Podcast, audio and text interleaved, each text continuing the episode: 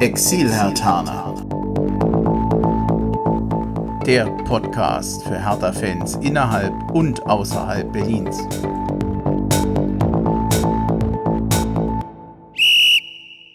Hallo Hertha-Fans, ich grüße euch zur Fortsetzung der 26. Ausgabe des Exil-Hertaner Podcasts. Ich bin immer noch Bremchen, aber seit dem ersten Teil haben sich meine Gesprächspartner geändert. In Berlin sind nämlich jetzt der Pascal und der Steven zugeschaltet. Hallo Jungs. Hallo. Hallo. Ja, erstmal vielen Dank, dass ihr mit dabei seid. Ich habe euch eigentlich ziemlich kurzfristig gefragt. Ihr habt beide Ja gesagt. Ich finde es wirklich sehr nett. Es klingt nach einer Floskel, aber ich freue mich wirklich, dass das heute nochmal klappt. Und wir hat, also erstmal danke dafür nochmal. Ja, gerne. Ja, gerne. Wir, wir haben auch einen richtig guten Anlass, dass wir uns in der Runde nochmal treffen. Die Stadionpetition, die hat nämlich jetzt im November die 11.000 Stimmen bekommen, tatsächlich bekommen. Damals im August war das ja noch nicht absehbar. Das ist hocherfreulich und ein ganz toller Anlass, mit euch nochmal über die Petition und über die Stadionplanung zu sprechen. Und ich fange gleich mal mit der ersten Frage an den Pascal an. Es klingt ein bisschen wie eine doofe Reporterfrage, wenn ich jetzt frage, wie hast du die letzten Monate erlebt? Hintergrund ist, dass ich so doof frage. Zum Teil haben sich ja der, der Präsident, der Trainer ganz bei Twitter persönlich auf dich bezogen, haben die Petition unterstützt. Und ich finde, als Fan wenn man so direkt angesprochen wird, ich hätte den Eindruck, es ist schon fast ein bisschen unwirklich. Das muss eigentlich für dich eine tolle Zeit gewesen sein seit August. War das so? Ja, also natürlich freut man sich, äh, wenn, wenn man dann erwähnt wird oder dann, ja, wenn man das erste Mal sieht, so, okay, Hertha tweetet da jetzt auch von der Petition äh, in Form von Ante Czovic oder Michael Preetz, die dann auch die Petition halt unterschrieben haben. Äh, gleichzeitig oder so nach dem zweiten oder dritten Mal fragt man sich dann aber auch schon, ja, schön, dass Hertha das jetzt auch unterschreibt, aber wir müssen auch aufpassen, äh, so als Petition und auch als Faninitiative, dass wir halt, äh, dass halt klar bleibt, dass es eine unabhängige Sache von Hertha unabhängig.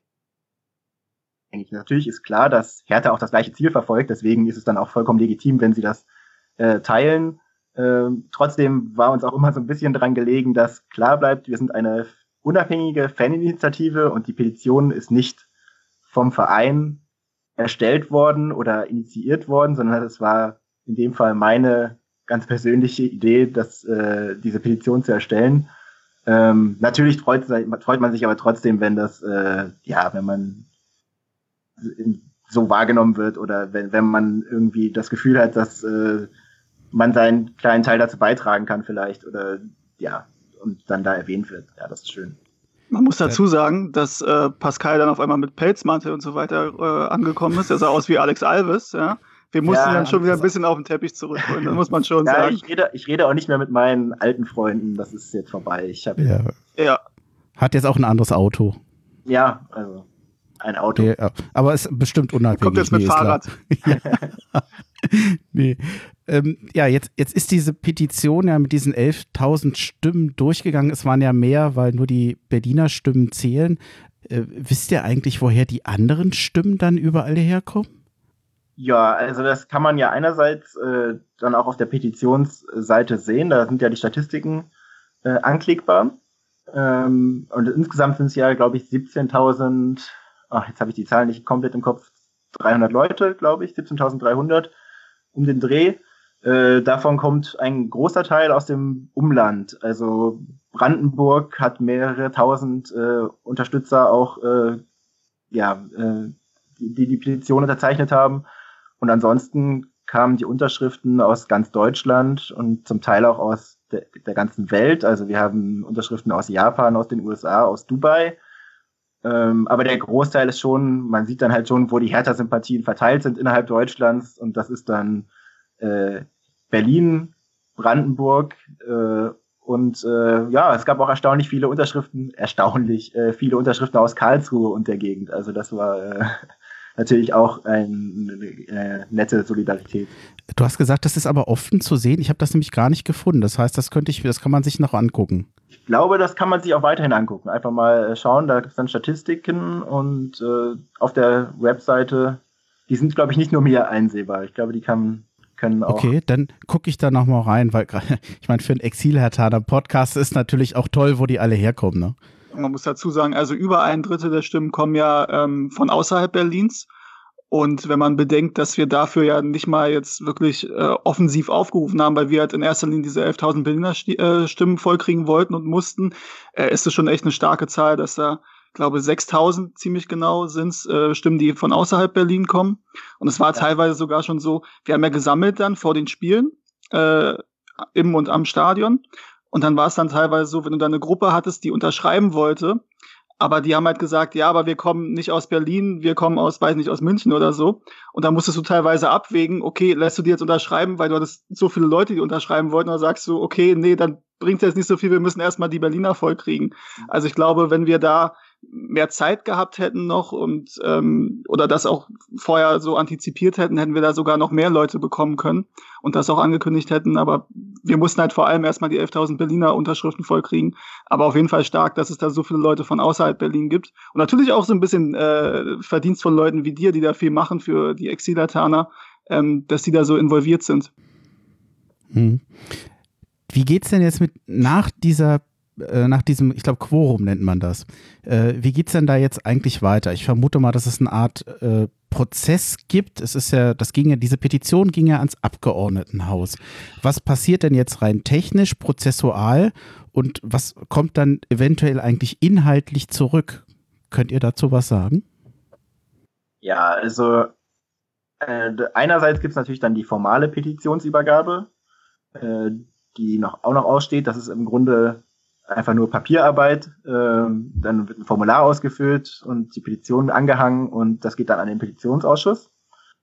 Ähm, theoretisch braucht man dafür auch nicht diese 11.000 Unterschriften. Also äh, das ist ein Ziel, das wir uns gesetzt haben, äh, dass auch das Forum von Open Petition ist und bei 11.000 Unterschriften äh, aus Berlin wird dann auch Open Petition aktiv und äh, äh, wir haben uns auch nochmal ausgetauscht ausgetauscht. Also ich wurde nochmal von Mitarbeitern von denen angerufen und die haben gefragt, ob das okay wäre, wenn sie jetzt äh, dann Statements äh, aus äh, dem Abgeordnetenhaus, also von allen Abgeordneten einholen, also anfragen, ob, äh, ja, ob die sich zur Petition äußern können. Das wird also von Open Petition äh, betrieben.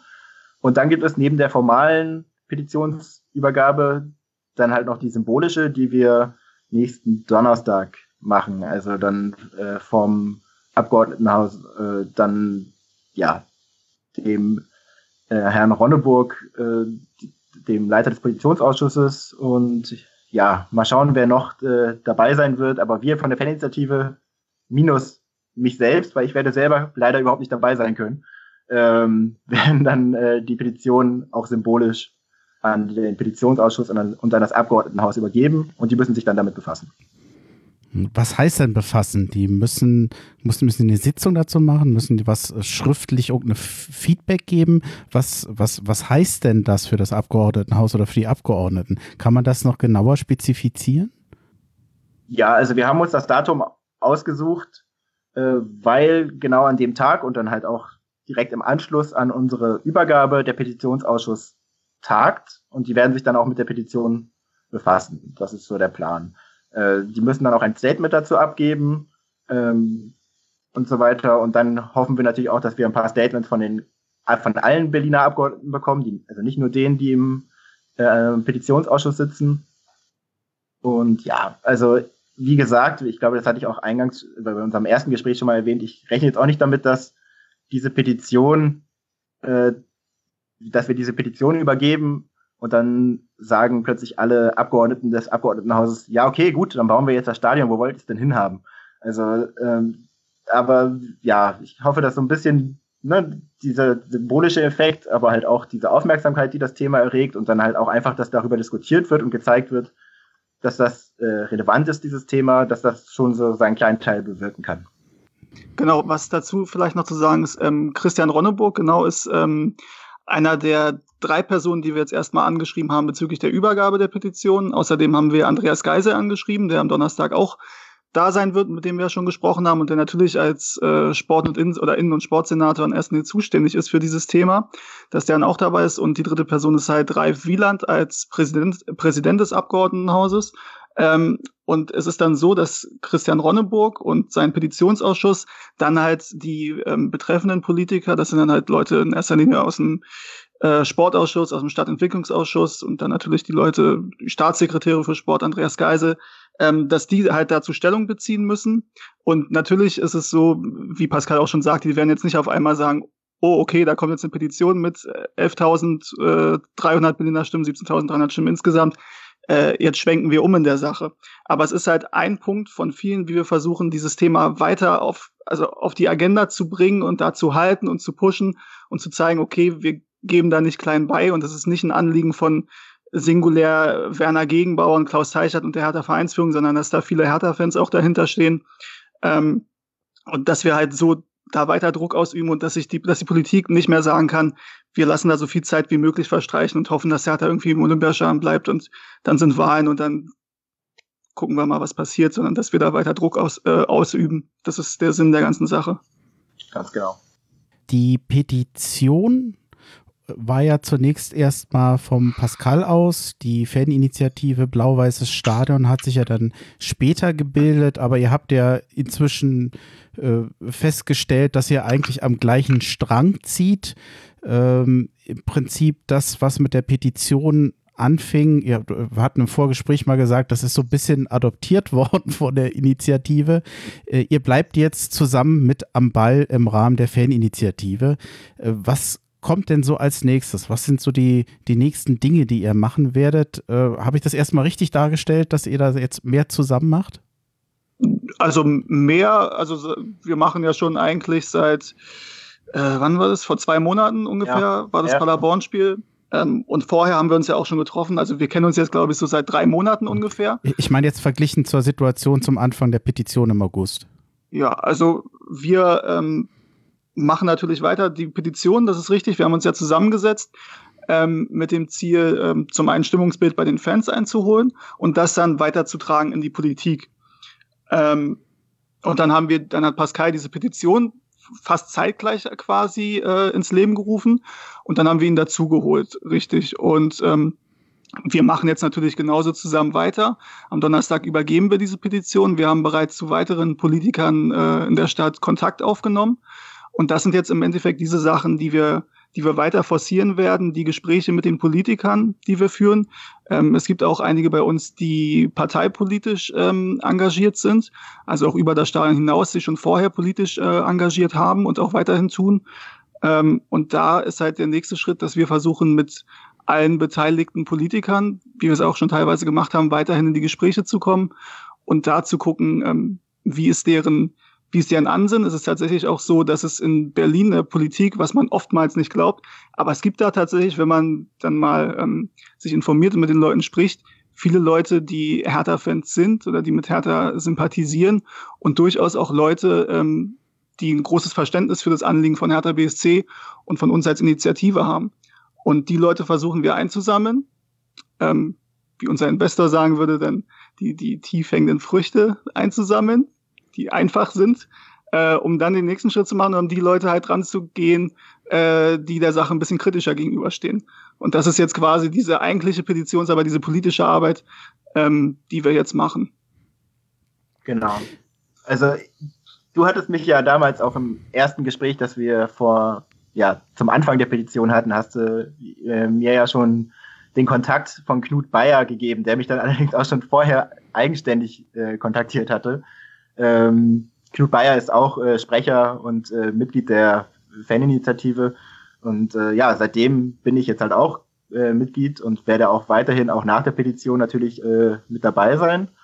Ähm, und ja, wie Steven schon sagt, also wir werden auch weiterhin versuchen, so ein bisschen die Brücke zu schlagen zwischen Fans und Politik, Fans und Verein, Politik und Verein, äh, so ein bisschen die Kommunikation aufrechtzuerhalten und halt für dieses Anliegen zu werben, was ja nicht immer auch von härter Seite so komplett gelungen ist. Und äh, ja, äh, da werden wir weiter Druck machen und weiter aber auch ins, im Gespräch bleiben. Jetzt kann ich mir sehr gut vorstellen, dass es, also mir geht es ja so, ich finde das total toll, was ihr da macht. Ich ahne, wie viel Arbeit das macht. Ich, was, was glaubt ihr, wie viel in der Woche, im Monat nehmt, macht, nehmt ihr euch dafür Zeit? Könnt ihr das abschätzen?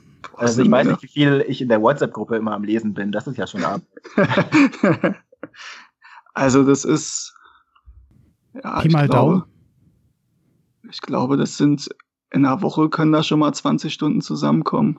Wow. Das sind Sachen, da kommen ja Banner malen, dann ist da irgendwie was beschäftigen. Die Trikotaktion hatten wir ja auch noch. Das hat auch eine Menge Zeit äh, gekostet. Ihr geht zu den Veranstaltungen? Wir gehen zu den Veranstaltungen. Genau, ähm, war jetzt am Montag zum Beispiel auch wieder eine. Am Montag war eine. Ich war gestern auch im Gespräch, was äh, sechs Stunden gedauert hat. Was zwar nicht nur mit dem Stadion, aber auch mit Hertha und in die Richtung und auch nur deswegen zustande gekommen ist. Ähm, wir treffen uns morgen wieder, das sind auch wieder drei, vier Stunden. Am Montag ist auch wieder eine Veranstaltung. Ähm, also meine Freundin ist nicht nur begeistert. so geht's ja, ich hoffe, es, ich hoffe, der Haussegen hängt zu Hause noch nicht schief, aber ich finde es trotzdem toll, dass das Engagement von, von euch jetzt beiden, aber auch noch von den vielen anderen. Also ich weiß nicht, ob schon mal jemand Danke gesagt hat. Dann sage ich mal Danke für viele andere Fans und auch für Hertha, weil ich glaube, das hilft in einer Situation, wie ich fand, die im Sommer sehr verfahren war und sehr viel von Lethargie geprägt war. Auch bei den Fans, muss man sagen. Es gab ja, ja, insgesamt wenig Feedback. Es war ja für mich damals eine festgefahrene Situation, in der mehr übereinander gesprochen wurde statt miteinander und äh, auch die, die Teilnahmslosigkeit der Fans und der Berliner. Ich hoffe, das hat sehr dazu beigetragen, finde ich, das ein bisschen zu brechen. Ja, ja wir haben auch beim Unterschriftensammeln gemerkt, äh, dass da schon eine gewisse Skepsis und halt auch ja, äh, Müdigkeit äh, mit bei einigen dabei war, die halt von diesem Thema auch einfach genug haben und denken, das wird ja sowieso nichts, so wie das bisher gelaufen ist. Ähm, ich hoffe auch, dass äh, also wir auch als Initiative unseren Teil so ein bisschen dazu beitragen konnten, dass also einerseits diese Diskussion am Leben erhalten blieb und so und äh, dass ja, aber mittlerweile auch tatsächlich halt mehr darüber gesprochen wird, wo das Stadion gebaut wird, als ob es überhaupt gebaut wird. Also es ist, glaube ich, schon einen kleinen Schritt weitergekommen. Und ja, ich glaube, der, äh, diese Notwendigkeit der eigenen Hertha-Arena ist auch in der Politik mittlerweile, also in, in Teilen der, oder in größeren Teilen der Politik angekommen. Und eine Sache, die ich vielleicht noch ganz kurz dazu sagen möchte, ähm, was man ja auch gesehen hat, also ich war diesen Montag jetzt oder letzten Montag bei der Veranstaltung im Olympiapark leider nicht dabei. Ähm, habe natürlich gehört auch von Pascal, wie das ähm, gelaufen ist. Wir haben auch, oder er hat ein bisschen was dazu getwittert, auch auf seinem Account. Ähm, das wollen wir auch in Zukunft weiter ausbauen, dass wir da auch transparent sind und äh, auf Veranstaltungen, insofern sie natürlich öffentlich sind, dass wir da noch ähm, darüber berichten. Und was schon auch sehr positiv ist, ich erinnere mich, dass es diese Veranstaltung gab von der CDU, von Statzkowski, ähm, was halt eine reine Hertha-Bashing-Veranstaltung war. Das ist müsste Anfang des Jahres gewesen sein, will ich mich jetzt nicht genau festlegen, aber es ist circa ein Jahr her, ähm, wo wirklich also über Hertha hergezogen wurde und das geht gar nicht und ähm, also ne, wir haben ja durchaus auch Kritik geübt an dem an dem Weg, den Hertha gegangen ist in der Steuernfrage und wir haben ja auch gesagt, uns als Initiative und auch diese Petition gibt es ja nicht, weil das alles so super gelaufen ist, was Hertha gemacht hat, sondern im Gegenteil, weil wir halt das Gefühl hatten, okay, mit dem aktuellen Kurs, äh, also es braucht einen neuen Impuls, sonst passiert da nichts. So. Und diese Veranstaltung vor circa einem Jahr war halt komplett anti-Hertha, anti-Stadion. Und wenn du jetzt auf die Veranstaltungen gehst, dann siehst du, dass sich das Blatt ein bisschen gewendet hat, sowohl im Publikum als auch auf dem Podium. Ähm, wir hatten auch, ähm, Pascal, äh, hast du, glaube ich, auch gesagt, dass auch welche im äh, Publikum waren am Montag, die nicht von uns waren, die aber zum Beispiel unser Trikot ja. anhatten, die Hertha-Fans waren, die halt äh, an dieser Thematik interessiert waren und die für dieses neue Stadion sind. Äh, und auch auf dem Podium war es deutlich äh, ausgewogener und auch Stimmen für das neue Stadion vom Landessportbund zum Beispiel und auch die Politik, die sich dann zumindest für Tegel stark gemacht hat. Also da ist schon zu, äh, zu beobachten, dass sich da was geändert hat. Genau, also auch insbesondere bei den Wortmeldungen, die dann bei der Veranstaltung auch äh, gemacht wurden, da ging es dann halt äh, sehr viel, sehr viel um Hertha und ich glaube, dem einen oder anderen Politiker auf dem Podium wäre es lieber gewesen, wenn man äh, dieses Hertha-Thema, dieses Stadion-Thema ein bisschen hätte ausklammern können an diesem Abend, aber das wurde halt nicht zugelassen. Und äh, ja, das ist halt auch so ein bisschen, ja, es ist eine gute positive Entwicklung, dass die Fans unabhängig von uns äh, sich auch weiter engagieren und äh, für dieses Stadion Werbung machen und sich dafür an, ja, äh, einsetzen. Genau. Die ganz kurz noch die CD, also die Veranstaltung von Statzkowski, Die CDU hat sich ja da teilweise auch ein bisschen von distanziert, zumindest einige Leute. Die war im März. Also nur, dass in den acht Monaten ist schon einiges passiert. Pascal, du hattest eben den Standort schon erwähnt, denn der ist ja nach wie vor offen. Es fing ja. an mit dem Olympiapark. Hertha hat dort nach wie vor kein Grundstück. Die Wohnungsgesellschaft möchte ja dieses Grundstück nicht abgeben, was ja eigentlich immer noch eine wesentliche Grundlage für den Bau gewesen wäre. Seither ist Tegel im Gespräch gewesen, der Festplatz ist äh, im Gespräch gewesen. Wie ist denn eure Sicht auf die Dinge? Gibt es im Moment einen Trend zu einem bestimmten Standort? Äh, habt ihr so ein Gefühl, wo es, in welche Richtung es gehen könnte? Es scheint ja nach wie vor doch eher offen zu sein. Ja, ähm, tatsächlich ist jetzt der Standort Sportforumstraße so ein bisschen aus dem Fokus gerückt, nachdem die Wohnungsbaugenossenschaft da jetzt erstmal ja, äh, gesagt hat, die, äh, egal was ihr uns bietet, äh, es ist nicht genug und wir werden äh, mit euch jetzt nicht mehr verhandeln. Die Deadline ist äh, gesetzt gewesen. Ähm, von daher habe ich den Eindruck, dass Hertha sich jetzt ein bisschen mehr aufs Maifeld konzentriert bei seinem ähm, Standort, äh, bei der ganzen Standortfrage im Olympiapark, was natürlich die Denkmalschützer viel mehr auf den Plan ruft als, ähm, als beim vorherigen favorisierten Standort. Ähm, ja, und dann äh, sehen wir natürlich, dass äh, der Standort Tegel beziehungsweise der Standort zentraler Festplatz äh, immer heißer diskutiert wird, also und dass der auch von Seiten der Politik eher bevorzugt wird. Also dass, dass vielleicht der, also politisch gesehen der vielversprechendere Standort gerade ist. Ja, also es ist so mit dem, also die Politik, äh, zumindest das, was im Moment klar nach außen dringt, ähm, ist im Moment eher auf den, auf den Festplatz in Tegel. Also ist auch, so wie wir das mitbekommen haben, der einzige Standort von den vier, die untersucht wurden da auf dem äh, Gelände Tegel, ähm, der, der in Frage kommt, der Festplatz.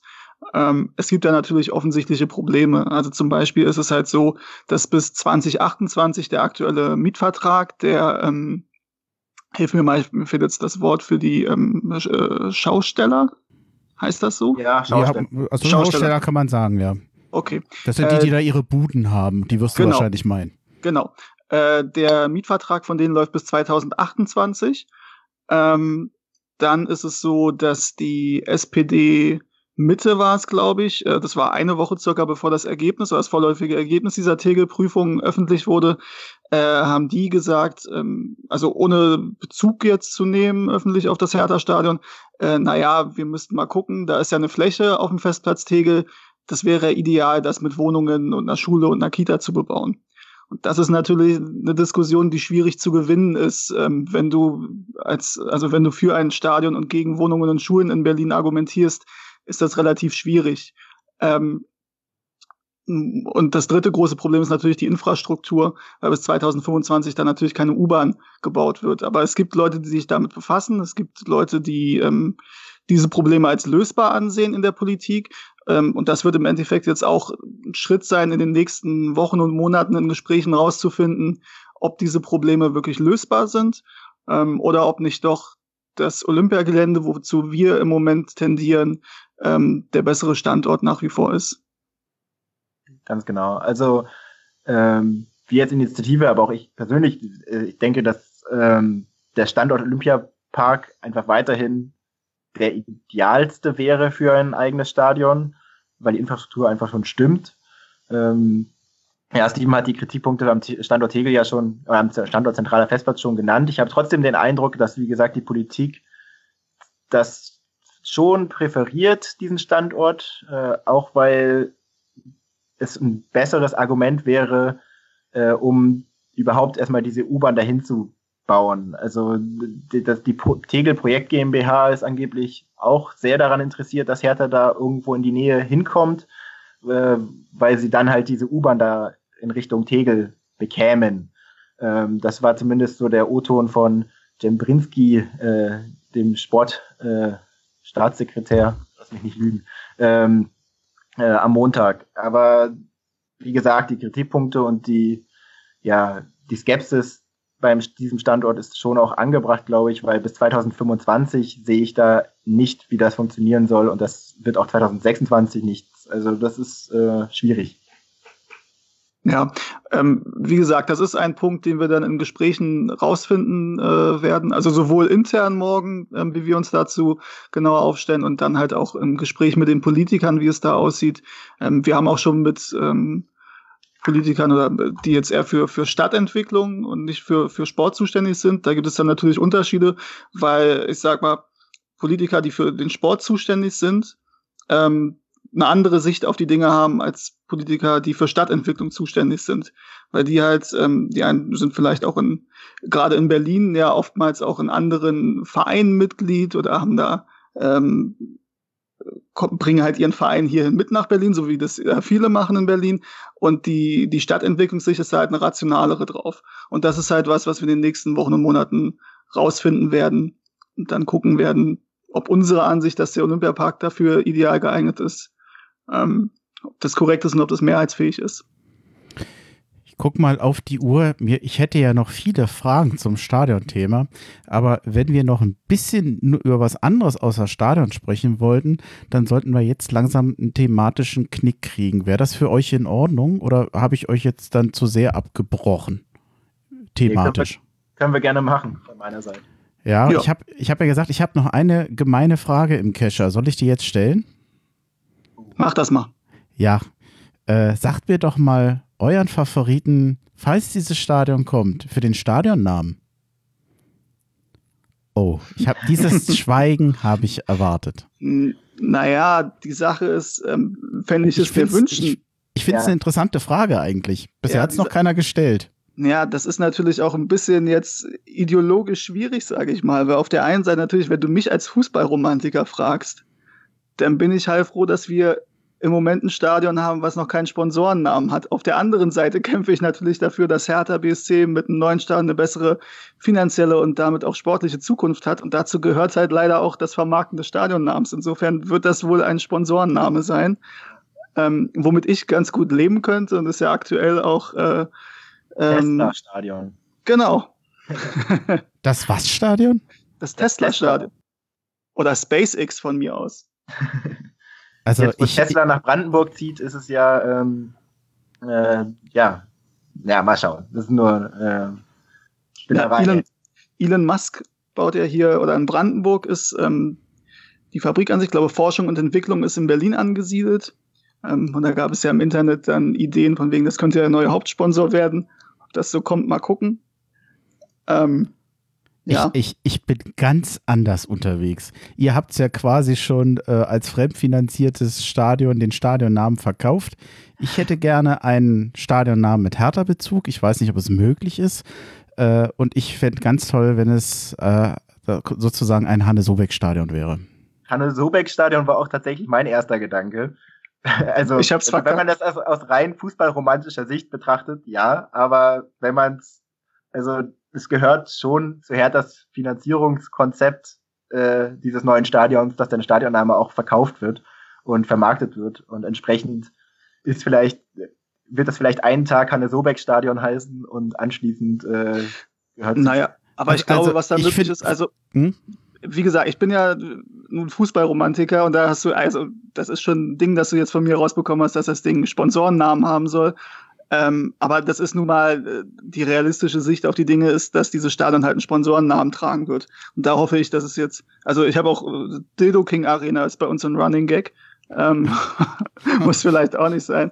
Ähm, aber es ist ja zum Beispiel so, dass gut, das Volksparkstadion in Hamburg heißt jetzt wieder Volksparkstadion, weil Kühne das halt so gemacht hat. Das wäre natürlich ideal, wenn wir einen Gönner hätten, der uns die Kohle für, für den Stadionnamen gibt und sagt, nennt das wie ihr wollt. Das wäre natürlich eine super Sache. Plumpe. Würdest du, ja, ja Plumpe ähm, wäre jetzt der zweite Punkt gewesen. Aber also histori falls wir einen historischen Bezug uns aussuchen dürften oder das möglich ja. wäre, wäre sicherlich ha Hanne Sobeck oder Plumpe oder neue Plumpe sicherlich etwas, ja. was äh, toll wäre, tollen Bezug halt zur Hertha sofort, hätte. Das weckt sofort äh, ja die Fan äh, Fantasie und äh, ja so ein bisschen Nostalgie und ja natürlich, wenn man irgendwie so denkt, so, ach ja, die eigene Hertha-Plumpe äh, so wieder zu bekommen, auch wenn ich natürlich nie, weil ich viel zu jung bin dafür, äh, die Plumpe gesehen habe in echt.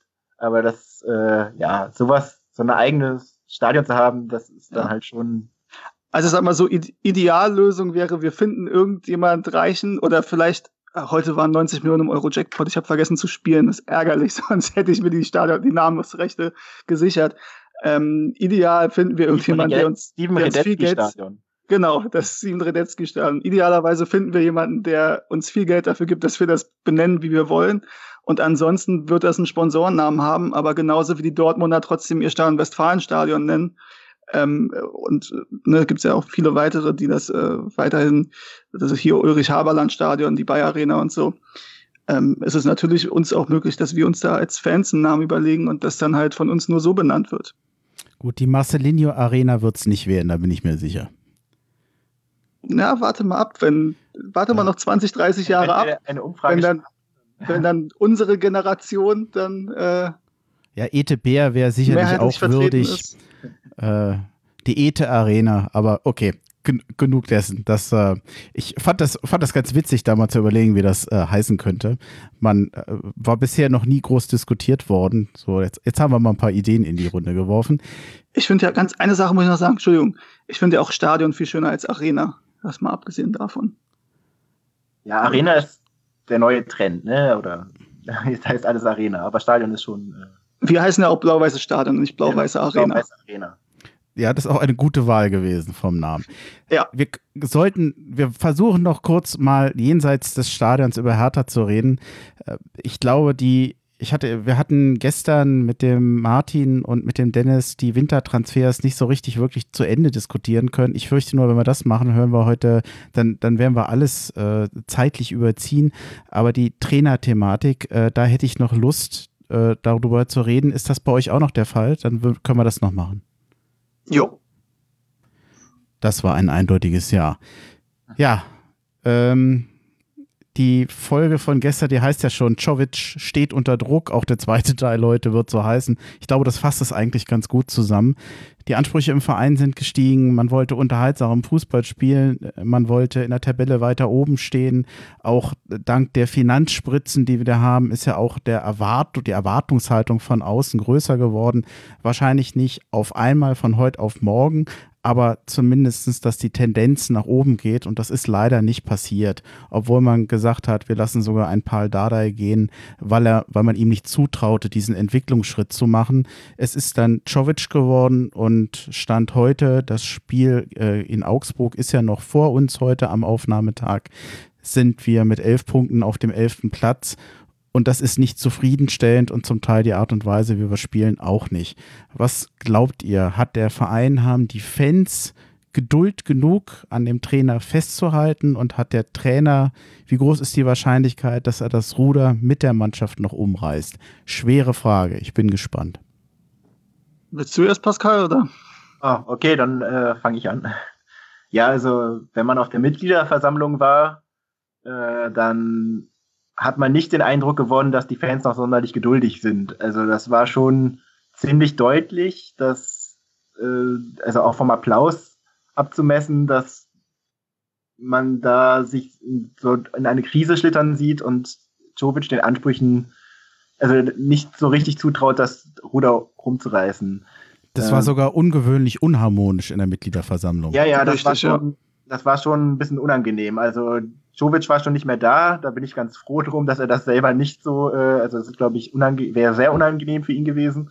Ähm, aber ja, also ich bin, also ich weiß, Jovic war jetzt nicht meine erste Wahl, als die Trainerdebatte im Sommer losging. Ähm, trotzdem habe ich ihm schon zugetraut, dass, äh, dass er diese Entwicklung schaffen kann äh, und so ein bisschen ja den Offensivfußball von Hertha ein bisschen belebt.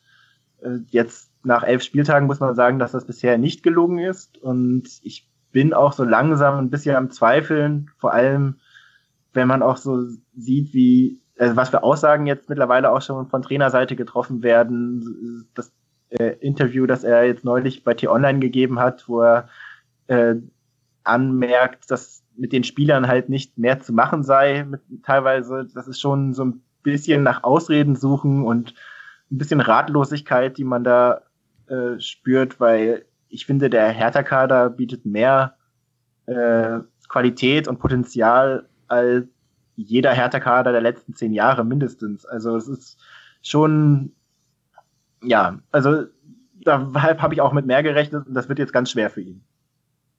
Ja, ich sehe das ähnlich. Ich sag mal, ich habe da auch jetzt öfter drüber nachgedacht in den letzten Tagen, ähm, ob das nicht eigentlich ein bisschen zu schnell bei uns geht, dieser Reflex, also jetzt nach elf Spieltagen zu sagen, dass der Trainer äh, weg muss, zumal ja im Endeffekt, ähm, also bis zum, bis zum Derby, wenn du da dir die Situation angeguckt hättest, dann hättest du ja gesagt, das ist in Ordnung.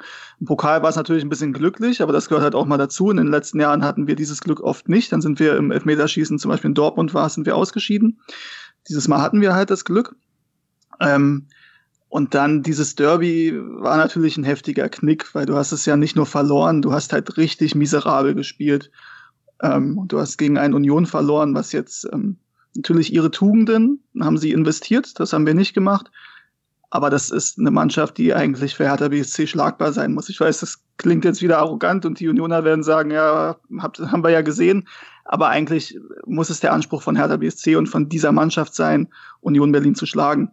Ja. Ähm, so gut gegen. Ich, ich, finde das übrigens überhaupt nicht arrogant, wenn man, Hertha ist nun mal jetzt schon länger in der ersten Liga und dass man dann gegen einen Aufsteiger sagt, ähm, die, gegen die möchten wir gewinnen, das ist eigentlich normal. Ich finde das überhaupt nicht überheblich.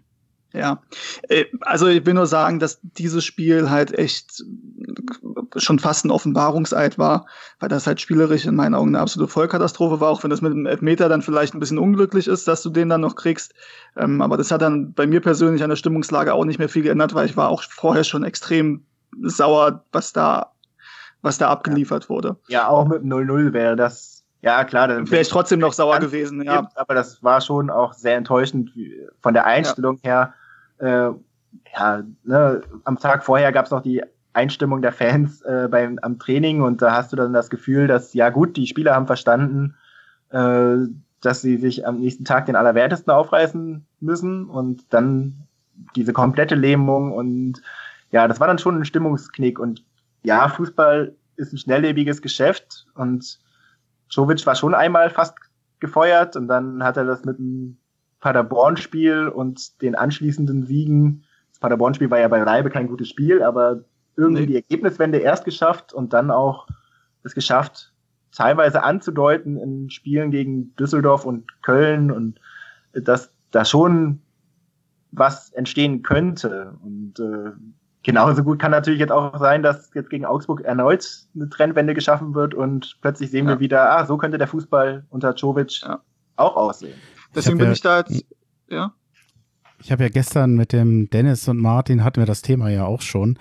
Und ähm, ich, ich kann alles nachvollziehen. Also die ganze Kritik ist ja berechtigt, die Ergebnisse stimmen nicht. Wir haben eine höhere Erwartungshaltung. Nichtsdestotrotz fällt es mir wirklich schwer, bei einem Trainer den so gefühlt auch als Fan so schnell fallen zu lassen. Und ich frage mich mhm. immer, äh, ein, ein Mann wie Klinsmann, den jetzt wieder auch nicht jeder mag, aber wenn der sagt, gebt dem doch die Zeit, die er braucht das geht nicht von alleine. Dieses Einfordern von etwas Geduld, wo ich mich dann doch immer wieder hinterfrage und denke, ja, äh, Kontinuität hat Hertha meistens geholfen. Und zwar in allen Ämtern und beim Trainer sowieso. Äh, eigentlich sollte man ja eine große Hemmung haben, so einen Trainer gehen zu lassen. Das Spiel gegen Union war natürlich furchtbar.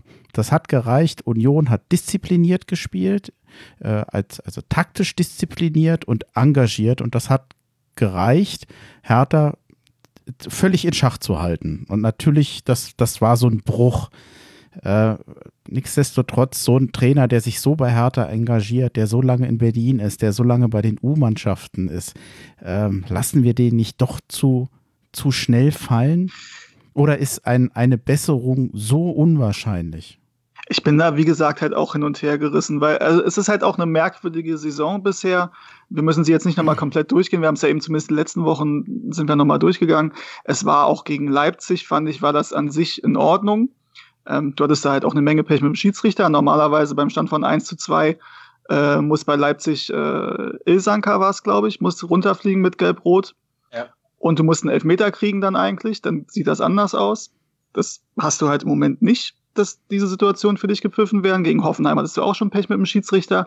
Deswegen bin ich da auch so ein bisschen hin und her gerissen, ähm, ob man sich das, ob das jetzt nicht zu früh ist. Und es ist ja nun gerade, wenn das jetzt irgendwie, wenn du dir Bruno Labbadia geholt hättest und du hattest jetzt diese Situation, dann könnte ich noch nicht. verstehen, ja, aber dann könnte ich noch verstehen, ähm, obwohl ich den gar nicht so schlimm finde wie viele andere, aber dann könnte ich noch verstehen, dass der den Kredit halt nicht hat, weil woher soll der als Hertha-Trainer Kredit haben?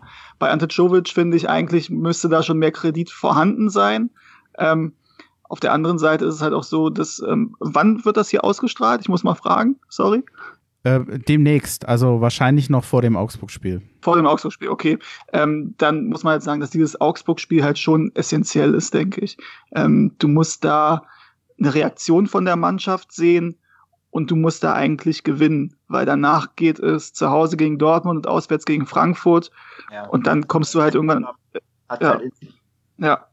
Sind, auch wenn Michael Preetz heute gesagt hat, äh, dass wir gut daran beraten sind, der Verein nicht aufs Restprogramm zu gucken, sondern von Spiel zu Spiel, ja klar. Ähm, trotzdem musst du natürlich im, im Auge haben, woher sollen die Punkte noch kommen. Im Moment haben wir elf Spiele da müssen jetzt gegen Augsburg welche dazukommen, weil sonst wird schwierig. Und ich glaube halt leider auch, ähm, dass, äh, also wenn es jetzt zwei weitere Niederlagen gibt, dass es das dann wahrscheinlich schon war für Ante Czovic. Weil du dann halt auch in einem Bereich kommst, wo du sagst, okay, es ist Abstiegskampf angesagt. Sollte ja. das so passieren, bisher haben wir noch nicht groß über Preetz gesprochen, ähm, diese Entscheidung, Dardai nicht zu verlängern, diese höhere Ansprüche an einen neuen Trainer, die Dardai nicht oder angeblich nicht erfüllen werden könnte oder wo man sagt, man traut es ihm nicht zu.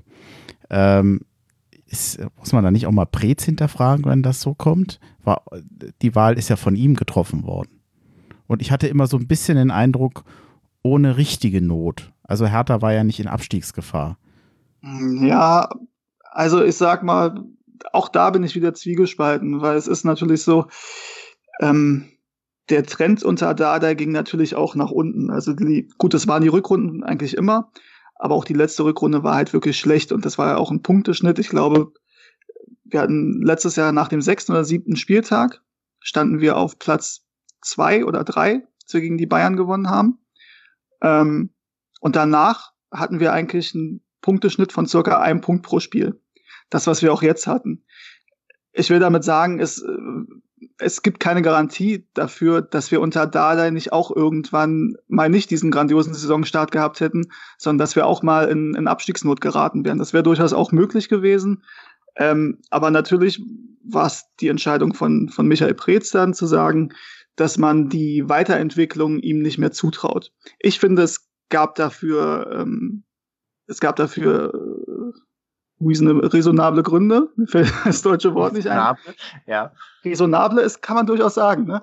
ähm, also es gab dafür durchaus nachvollziehbare, so nachvollziehbare Gründe. Ähm, aber klar, wenn das jetzt schief geht mit Ante Czovic, ähm, dann ist das natürlich was, was man auch, was, oder was auch Preetz äh, angelastet wird. Und dann ist halt, glaube ich, die Frage, ob er direkt mit einer in Anführungsstrichen besseren Lösung äh, um die Ecke kommt oder halt nicht ich sag mal, den nächsten Nachwuchstrainer wird ein bisschen schwierig. Und da wird er auch nicht zurückkehren auf die Trainerbank. Also ich glaube, einen Versuch hätte er noch. Ähm, ich glaube nicht, dass Klinsmann und Windhorst äh, für den Fall, dass, also jetzt mal angenommen, Jovic wird tatsächlich in wenigen Wochen entlassen und ich wünsche es ihm ja nicht. Ähm, ich glaube nicht, dass sie dann direkt Prez auch chassen werden oder dass äh, Prez sich genötigt äh, sieht, nee. auch zu gehen. Das sowieso nicht. Wie äh, sollte, es ist ja auch niemand da, der es ansonsten genau, machen könnte. Also Gegenbauer ist ja auch ein Fürsprecher von Preetz und äh, ja, ich glaube, er wird also nochmal einen Pfeil im Köcher haben und der muss dann aber auch sitzen. Also das ist natürlich dann auch durch die finanziellen äh, neuen Möglichkeiten sind die Ansprüche gestiegen und das, was man mit Dardai jetzt die letzten Jahre erreicht hat, das reicht halt nicht mehr und ich glaube auch, dass unter Dada jetzt diese Weiterentwicklung auch nicht, also ich bin mir nicht sicher, ob ich glaube auch nicht, dass die weiter, also dass sich die Mannschaft sonderlich weiterentwickelt ja. hätte. Ja, es gibt ja nicht den Automatismus, dass es unter Dada weiterhin genau. immer mindestens im sicheren Mittelfeld gewesen wäre. Diesen Automatismus gibt's halt nicht. Ähm, aber natürlich, wenn du jetzt sagst, du stehst jetzt schlechter da als unter Dada, beziehungsweise so wie die, der die Rückrunden härter unter Dardai, nur dass es halt jetzt schon in der Hinrunde ist, klar, dann hast du halt keine Verbesserung, sondern sogar eine Verschlechterung. Das wird dann natürlich schwierig, schwierig zu argumentieren. Haben wir auf der Mitgliederversammlung gesehen, wie schwierig das ist. Mich hat es auch ein bisschen überrascht, wie wenig Kredit Jovic hat. Ähm, wie gesagt, das spielt halt auch, glaube ich, echt, wie schon gesagt, mit rein, dass da halt das Derby so verloren wurde. Wenn wir so halt in Augsburg verloren hätten, hätten sich Leute auch geärgert, aber es wäre noch eine andere Hausnummer gewesen, als bei Union so zu verlieren. Ähm, ja. Ich, denk, ich denke auch, dass der, der ähm, hat, war es nicht Preetz, der gesagt hat, äh, dieses, irgendjemand hatte gesagt, dieses Spiel hat Wirkung gezeigt. Und das, ja. ich glaube, es war Preetz, der das gesagt hat. Das könnte von mir kommen. ja, also das ist auf jeden Fall richtig. Also das Und das finde ich eigentlich gut formuliert. Ja, das Spiel gegen Dresden vorher war eigentlich so ein Brustlöser und ich habe auch, also ich war im Stadion in Ostkurve und das war ein ja. richtig tolles Spiel und es hat einen emotional mitgenommen und hatte natürlich am Ende alles, was ein Fußballspiel braucht mit dem richtigen Ende und es war ja, also war, war eigentlich, danach war eigentlich erstmal Euphorie, ganz egal da, ob jetzt das Spiel jetzt trotzdem nicht so gelaufen ist, spielerisch, wie man sich das vielleicht wünschen würde gegen einen Zweitligisten, äh, aber dann von recht weit oben ging es dann halt echt mit dem Unionsspiel dann aber auch ganz schnell auf den Boden der Tatsachen und ähm, ja, das hat schon also einen richtigen Schlag gegeben für die Stimmung und das wird noch so ein bisschen nachwirken.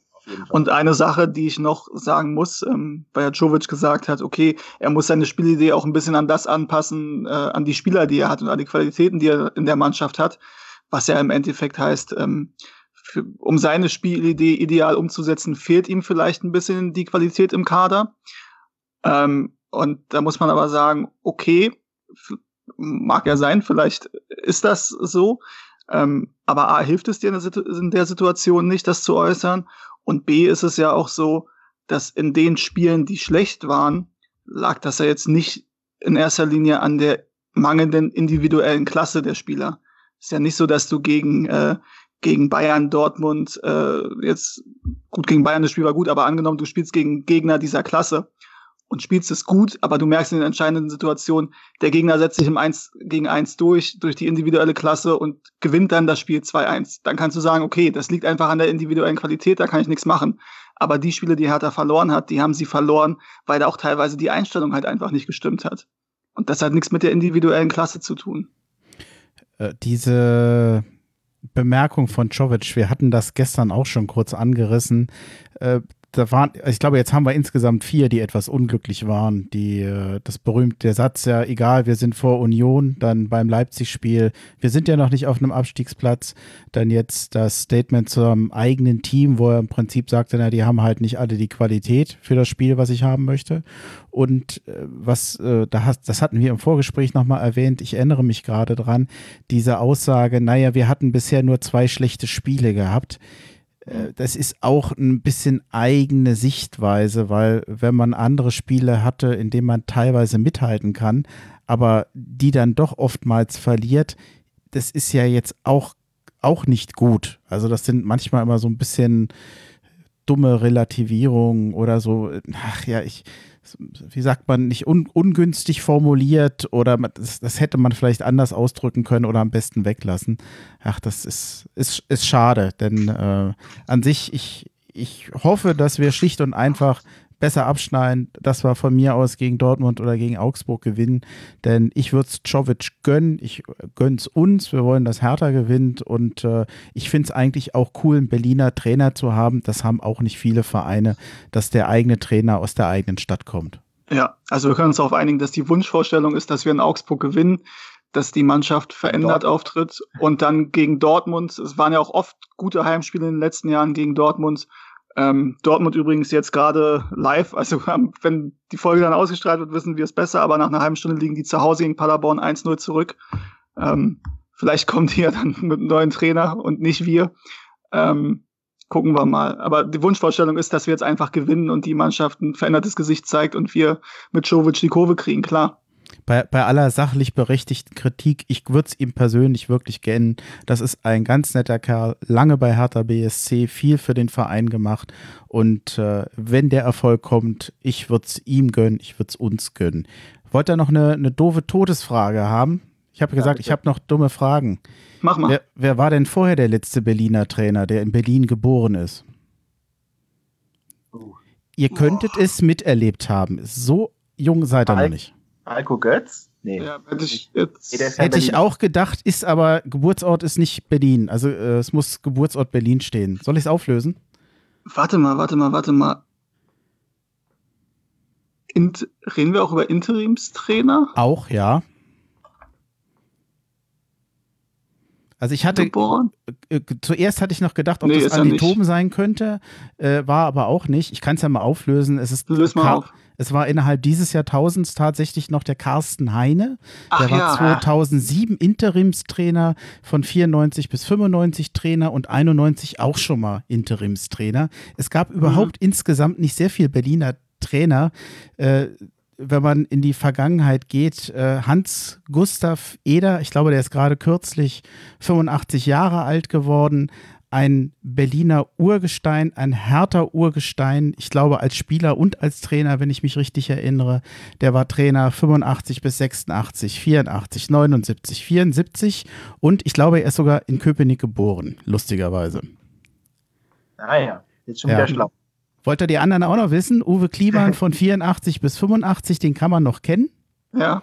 Und dann wird es allerdings ganz schwer, äh, 58 bis 1960 ein Tempelhofer, das will ich nochmal kurz betonen als Tempelhofer, Gerhard Schulte und äh, dann 35 bis 38 Willi Knesebeck und ganz wichtig Richard, ich hoffe, ich spreche ihn richtig aus, Girolates, der unser Meistertrainer von 1929 bis 1931. Auch Warum Berliner. der Name nicht eigentlich kannte. Also, ja, habe ich mich auch gefragt. Ich hoffe, ich habe jetzt keine Fehler beim Zusammenstellen gemacht, aber hättest du mich jetzt gefragt, ich hätte es nicht gewusst. Hm. Das ist auch, das hatte ich letztens äh, ein Gespräch darüber, dass Hertha eigentlich so eine lange und interessante Historie hat, ähm, dass aber einfach äh, extrem, also außer, es gibt Leute, die sich damit extrem auseinandersetzen, sich da sehr gut auskennen. Ich habe da größten Respekt vor, weil das ist so ein bisschen meine Achillesferse, was, was die Historie angeht. Ähm, ich glaube, da könnte man noch viel machen, das interessanter aufzuarbeiten und zu präsentieren. Erst könnte man auch schöne Fangfragen machen. Nenn mir alle Meistertrainer von Hertha. ähm, aber zu den Berliner Trainern, ähm, wenn du dich auf der MV umgehört hast, also der Wunsch von den meisten ist, dass der nächste Trainer auch wieder gebürtiger Berliner ist. Ich ahne schon, hatten wir gestern. Das kann nur Kovac ja. sein. Ja. Aber äh, wir, ja, natürlich wäre der geeignet dazu. Der wäre von den Fans aus geeignet. Der wäre vom. Man, man kann auch bei den Bayern scheitern und trotzdem ein toller Trainer sein. Ich habe manchmal gelesen, in dem Moment, als er bei den Bayern ging, dass ich manchmal bei Twitter Tweets gesehen habe, wo dann hieß, jetzt kann man die Bayern wieder hassen. Also er ist schon ein netter Kerl. Er hat auch das Know-how. Natürlich könnte er das. Aber will er das? Sehr spekulativ. Ich, ich glaube schon, dass er das auch perspektivisch sich vorstellen kann, ob er das jetzt aber direkt dann so, sagen wir mal, zur Winterpause oder so zur Verfügung steht oder ob er sich jetzt nicht auch denkt, erstmal ein halbes Jahr nichts tun, äh, ist ja auch mal ganz nett. War dann ja auch schon von Frankfurt zu Bayern direkt, äh, also es war sicherlich keine easy Zeit für ihn. Also ich glaube, jetzt erstmal ein bisschen Urlaub kann er sich wahrscheinlich auch ganz gut vorstellen. Also wenn ich mich erinnere, wie der Auftritt von Sali Hamicic im äh, aktuellen Sportstudio damals war, wie der gestottert und in Verlegenheit gebracht wurde, als es darum ging, wie er zum Trainer steht, das war sowas von ein Fremdschämen-Moment. Ich glaube, wenn ich danach von den Bayern weggehe, würde ich erstmal gerne eine Weile meine Ruhe haben. Diese ja. fehlende Unterstützung da, die war peinlich. Ja, ähm, also man muss dazu, also wie da mit ihm umgegangen wurde, fand ich auch katastrophal. Ähm, muss dazu sagen, dass ich jetzt, was das Taktische angeht, von Nico Kovac nicht so hundertprozentig überzeugt bin. Ich den aber als Typen super finde. Ähm, und er in der Hinsicht natürlich für Hertha BSC großartig wäre.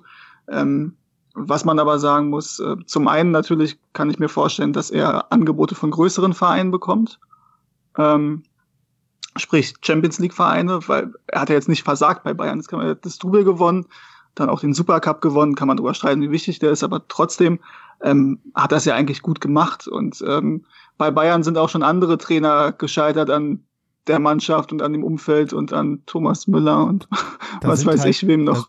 Da sind halt die Ansprüche auch anders als in Berlin. Ja, also wir sagen, Louis van Gaal, Carlo Ancelotti, die sind ja ne, genauso oder an ähnlichen Punkten im Endeffekt gescheitert. Und letzten Endes komplett zufrieden. Ne? Ja. ja. ja. Ähm, und was man halt noch sagen muss, Nico Kovac und Ante Czovic sind halt sehr, sehr eng befreundet. Ähm, also Nico Kovac, äh, hat man die BZ geschrieben, ist der Taufpate von Ante Czovic äh, Sohn von Maurice. Und da ist natürlich die Frage, wenn die so eng verbunden sind, ob der eine dann den anderen ablösen will. Ja, ja stimmt. Ich weiß nicht, ob das ein Problem ist, dass er ihn ablöst, aber er wird mit ein, ein Teufel tun, sich vorher zu melden oder irgendetwas zu sagen, solange Czovic noch im Amt ist. Ich glaube nicht, dass er sich, muss sich sowieso nicht melden, glaube ich. Ich glaube, wenn, dann ja. wird sich gemeldet bei ihm. Ja, lass uns Den mal. Status hat er jetzt erarbeitet. Ja, ich bin jetzt gerade ein bisschen gemein, aber ich würde sagen, lass uns mal einen Punkt machen. Jetzt sind, reden wir über die Bayern, wir jetzt fangen wir an abzuschweifen. wir sind jetzt wirklich abgeschweift, ja. Das können auch andere Podcasts. Ähm, ich glaube, lass uns einen Punkt machen an der Stelle. Äh, ich danke euch, dass ihr wieder mit dabei wart. Und Gerne. Auch die Einladung. Ja, ja, ich bin gespannt, wann wir uns das nächste Mal sehen und hören. Das letzte Mal habe ich euch gesehen, da habt ihr Unterschriften gesammelt, ja, da habe ich das gestört. War auch zu kurz. Also ich muss sagen, wir hatten leider sehr wenig Zeit, weil wir sehr beschäftigt waren, aber gerne mal, wenn du in Berlin bist. Ja, wann bist du das nächste Mal in Berlin? Ist da schon was geplant? Äh, mit Sicherheit, aber das würde ich dann sagen, das besprechen wir dann separat. Okay, entschuldige für die Indiskretion. Ja, ich bin jetzt eh nicht mehr so oft äh, in Berlin, halt mal zum Spiel, die Eltern besuchen. Es ist jetzt eh nicht mehr so häufig. Und im Alter reist man ja auch nicht mehr so gerne. Nee. okay, genau. dummer ja. Spruch zum Schluss. Ich bedanke mich bei euch. Das war's für heute. Wir hoffen jetzt erstmal auf eine bessere Hertha. Nochmal vielen Dank fürs Mitmachen und äh, Hau nach Berlin. Hau zurück. Ciao. Hau ciao.